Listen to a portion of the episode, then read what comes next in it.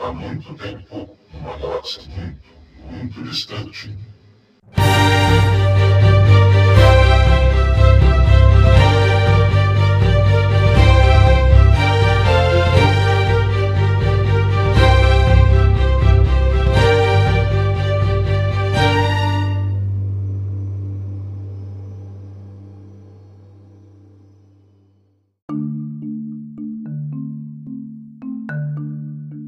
Bom dia, boa tarde, boa noite.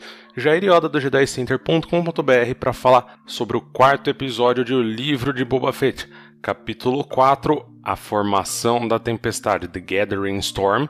Foi dirigido por Kevin Tencharowen e escrito por John Favreau. E depois de três episódios que francamente foram ruins, a série finalmente parece que fez algo bom. A gente tem aqui novamente problemas de balanceamento de passado e presente, repetindo o que a gente já viu no capítulo 2, que ficou 35 minutos no passado, depois de 15 minutos no presente. E de novo a gente tem um grande pedaço do episódio focado no passado em detrimento do presente, dando a impressão, na verdade, de que a história que o roteirista e produtor John Favreau, que é produtor também de The Mandalorian, realmente queria contar é a do passado, e ele teve que escolher essa forma de flashback extremamente claros, é muito claro quando é um flashback, quando é um flashback e quando não é, para que a audiência não se perca em relação ao outro Mandaloriano que a gente conhece. O fato é que sem uma tribo, a vontade do Boba Fett é invadir o palácio do Bib Fortuna,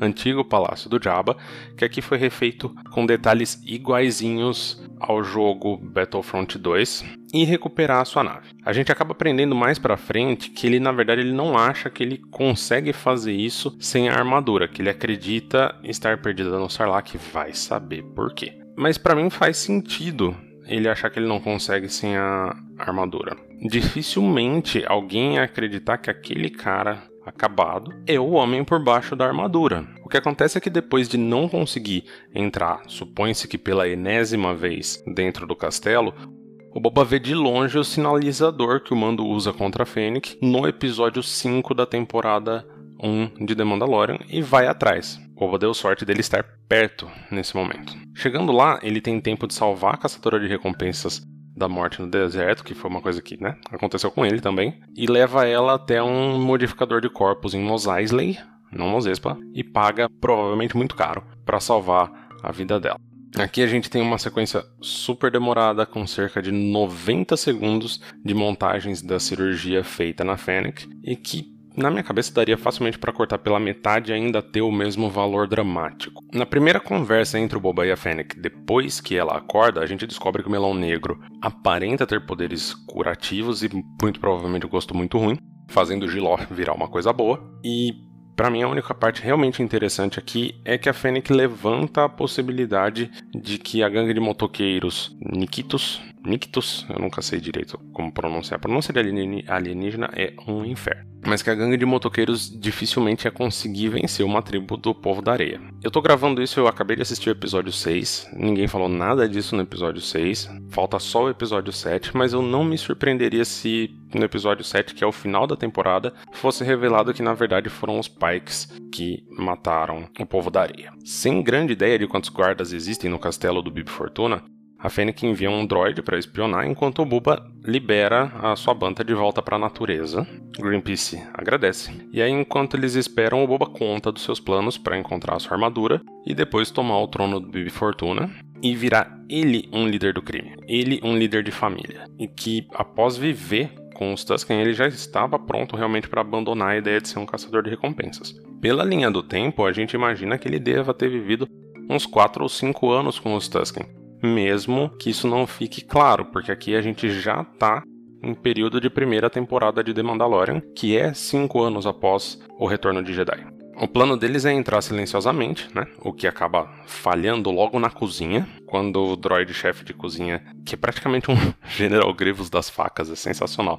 Aquele monte de faca girando, não tem como não lembrar do General Grievous. E na verdade a parte mais divertida desse ponto é o pequeno droid, que é um série LEP ou LEP, que aparece para pegar supostamente ratos que estejam na cozinha, e os ratos na verdade são o Boba e a Fennec. Essa, como curiosidade, é a primeira aparição de um LEP ao vivo, depois deles aparecerem no filme de The Clone Wars em vários episódios durante a série. Na verdade, eu fiquei com muita dó do bichinho se desligando sozinho, mas ao menos ele não foi destruído. Ele inclusive reaparece mais pra frente. Chegando no hangar, que eles vão direto da cozinha pro hangar, não passam pela sala do Bibi. A gente tem o que talvez tenha sido a melhor cena de ação do seriado até o presente momento. Na verdade, eu acho que continua sendo a melhor cena de ação do seriado até o presente momento, episódio 6, tá? Não só até o episódio 4. A Fennec decide ficar com o Boba por enquanto, depois que eles conseguem resgatar a Slave One, mesmo ela tendo a dívida dela paga. E aí, em aproximadamente 20 segundos, o Boba ele aniquila, extermina, destrói, esmaga a gangue de motoqueiros e voa para o Sarlacc. Eu queria realmente entender o motivo dele achar que a armadura dele está lá, sendo que no episódio 1, e até eu fui dar uma olhada de novo, ele realmente sai com a armadura. Ele acha que ele se despiu dentro do Sarlacc e saiu pelado. Pausa para tirar essa imagem da cabeça. Problemas de roteiro à parte, o gênio, muito gênio, resolve tapar a boca do Sarlacc com a nave e aí reclama que não consegue ver absolutamente nada e ainda se assusta quando o Sarlacc agarra a nave. Você coloca a cabeça na boca de um pitbull e aí você assusta a hora que o pitbull te morde. Então, definitivamente, inteligência não é o forte desse Boba Fett que nós estamos vendo nessa série. Até era quando ele era mais novo lá em The Clone Wars, mas agora parece que sei lá. E entra aqui de novo a mão pesada do roteiro, porque quem salva o dia é de novo a Fennec Shand, que ela tira 20 num D20, no momento em que ela solta uma carga sísmica que está na parte de trás da nave. Ela é feita para soltar para trás, ela não vai, não sai para frente. E aí ela escorrega certinho por toda a parte de trás da nave, sem explodir em momento algum. E ela milagrosamente cai na boca do Sarlacc e não na areia do lado da nave. Essa cena ela só valeu por ver e principalmente ouvir de novo o efeito de uma carga sísmica, que é um dos melhores sons que Star Wars já criou e um dos melhores efeitos especiais, uma das melhores cenas das prequels. E depois de ser salvo pela Fennec Shand, o Zé Ruela ainda fala para ela da próxima vez não tocar em nada. Então, de fato, a única coisa que realmente tem de boa nessa cena, ou o único sentido que eu enxergo nessa cena, é explicar para que serve o tanque de Bacta. Porque aqui o Boba entra no Sarlacc morto, sem proteção alguma, e aí fica todo machucado. E obviamente não encontra a armadura a gente tem mais uma conversa de fogueira e dessa vez o Boba promete para ela uma coisa que supostamente nenhum cliente jamais ofereceu: lealdade. Eu sinceramente não sei muito porque que ela acreditou, mas daí a gente finalmente corta para a cena extra da segunda temporada de The Mandalorian, que passa depois dos créditos do último episódio de The Mandalorian, com o Boba Fett matando o Bibi Fortuna, assumindo o trono e finalmente ele acorda e um droid nos avisa que Boba está curado, não precisa mais do Bacta e nós estamos livres do flashback. Livres, livres, livres. Freedom.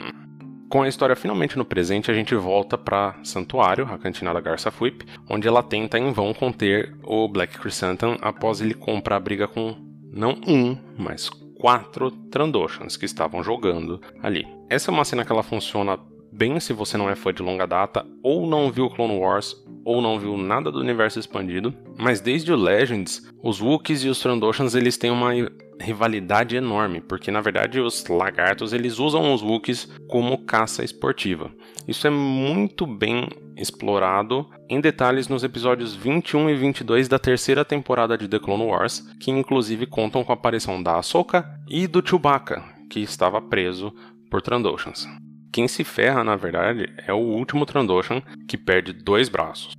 A sorte deles é que os Trandoshans conseguem crescer os braços e pernas de volta. Sabe aquela história de lagartixa cresce rabo de novo? Então é mais ou menos isso, os Trandoshans crescem os braços e as pernas de volta. Então esse cara só vai ficar afastado pelo INSS uns seis meses e aí tá de boa. O que essa cena prova é que, além de violento, o Chrysanthemum prefere seguir os seus instintos ou o seu código de honra por mais estranho que ele seja, do que ser comprado com uma promessa de perdão de dívida.